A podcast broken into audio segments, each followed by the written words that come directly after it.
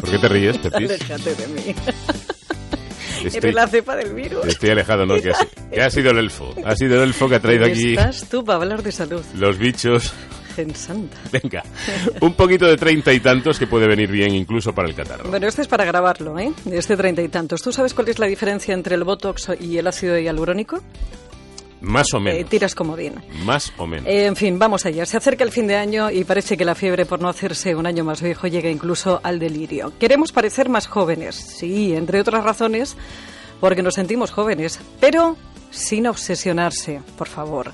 Antes de echar mano a los tratamientos que hay para quitar arrugas presentes o futuras, hay que informarse bien porque estos tratamientos van mucho más allá de la belleza y estética. Es salud y bienestar y eso requiere conocimientos.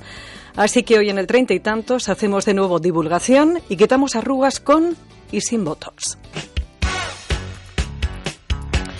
Y es que muchas veces, casi siempre, me llevo las manos a la cabeza cuando leo o escucho hablar de medicina estética y de sus tratamientos estrella para rejuvenecer el rostro por las barbaridades que se dicen. A pesar de que cada uno de ellos en solitario, a cada uno le hemos dedicado treinta y tantos que puedes encontrar en la web o en el blog, hoy me gustaría volver a dejar claro que no es lo mismo como mucha gente piensa Botox, la toxina butulínica y el ácido hialurónico. Son tratamientos mm, muy diferentes. Uno es eh, el Botox, está indicado para arrugas eh, móviles y para relajar determinado tipo de músculos y por lo tanto evitar la fractura epidérmica o prevenir o atenuar la fractura epidérmica en algunas áreas móviles como puede ser pues la frente, el entrecejo o la pata de gallo y después tenemos el ácido hialurónico, que es un material, es un filler, es un material de relleno que se emplea para, eh, por ejemplo, el surco nasogeniano, para arrugas de las mejillas. Esta es la voz de la doctora Almudena Arroyo, médico especialista en tratamientos de medicina estética en Instituto Médico Láser, una de las profesionales más serias y fiables que hay en el sector de la medicina estética. Para tu información, el nombre de Botox viene de la primera marca comercial de toxina butulínica tipo A para uso estético que se aprobó en Estados Unidos en el año 2002.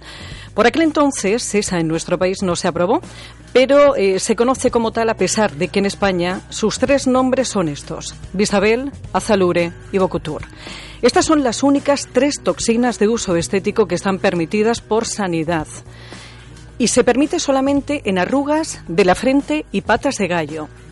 Son tres marcas de Botox de tres laboratorios diferentes, con ligeras diferencias entre ellas, pero sobre todo en la conservación del producto y la durabilidad. El Botox es un tratamiento antiarrugas que consiste en pinchar una de esas tres, una de esas tres solo, toxinas butulínicas, con el fin de paralizar temporalmente el gesto que forma la arruga, por lo que es más preventivo que corrector. En cambio, el tratamiento de ácido hialurónico consiste en inyectar esa sustancia, ácido hialurónico, que se encuentra de forma natural en nuestro organismo, en la propia arruga para rellenarla, a modo de mesoterapia para hidratarla, o para rellenar pómulos, volúmenes, eh, como labios, barbilla. El uso cambia dependiendo de la reticulación del producto. El Botox no da volumen, que es algo que mucha gente piensa. Solamente está permitido, como te decía, usarlo en frente y patas de gallo. Y no es un tratamiento que se recomiende cuando las arrugas son muy profundas, ya que aunque la piel se estire, porque no se contrae, la arruga continúa. No rellena, no es un tratamiento de relleno, es un tratamiento en el que se consigue que la arruga ah, se atenúe y fundamentalmente lo que hace es trabajar a nivel de placa muscular y relajar el músculo, paralizarlo de forma transitoria.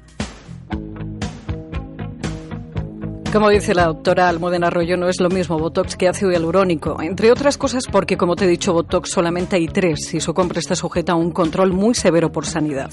Por el contrario, ácidos hialurónicos hay más de 200 en el mercado y ni tienen tanto control ni por asomo son todos iguales.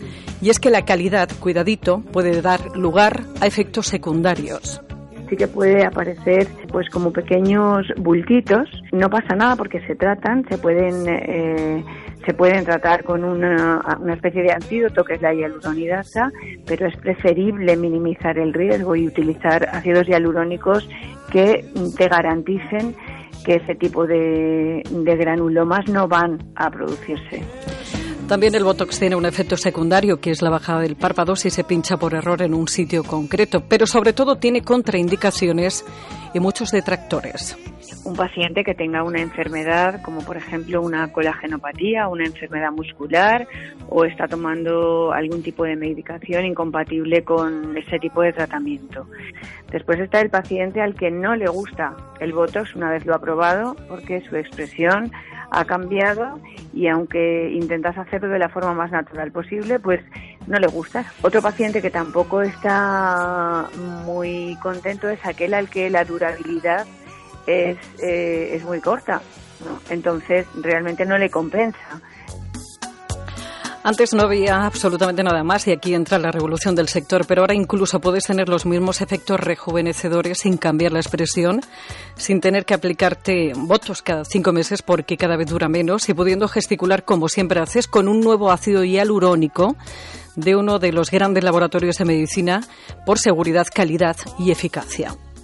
Sí, entonces ese tipo de hialurónico está mm, sintetizado de una manera que permite aplicarlo en zonas móviles, que además hace lo mismo que el Botox, lo atenúa la arruga, pero no produce un efecto de voluminización excesiva dejando una cara deforme sino que se adapta muy bien a zonas móviles, a áreas móviles y además es eh, resistente y se puede deformar, pero para volver a la, a la posición habitual. Entonces, sí que se puede obtener un efecto Botox aplicando el ácido hialurónico correcto en áreas móviles. Pero no a la inversa. La diferencia de este ácido hialurónico es que es muy maleable, por eso su nombre de resiliente teosial RHA. Para esas arrugas que se han formado por gesticular, sustituyendo o complementando al botox capaz de soportar presión o tensión sin moverse ni deformarse. Es un ácido hialurónico, uno especial entre cientos, porque como te decía hay muchos y no son todos iguales. Así que siempre ponte en buenas manos, que en cualquiera de los casos para inyectar siempre, siempre son las de un médico formado y con experiencia en medicina estética. Infórmate antes de las contraindicaciones, pregunta por el producto y asegúrate de que el que te ponen es el que has pagado. Y es que la medicina estética puede ser una gran aliada contra el envejecimiento si se aplica adecuadamente y con seguridad.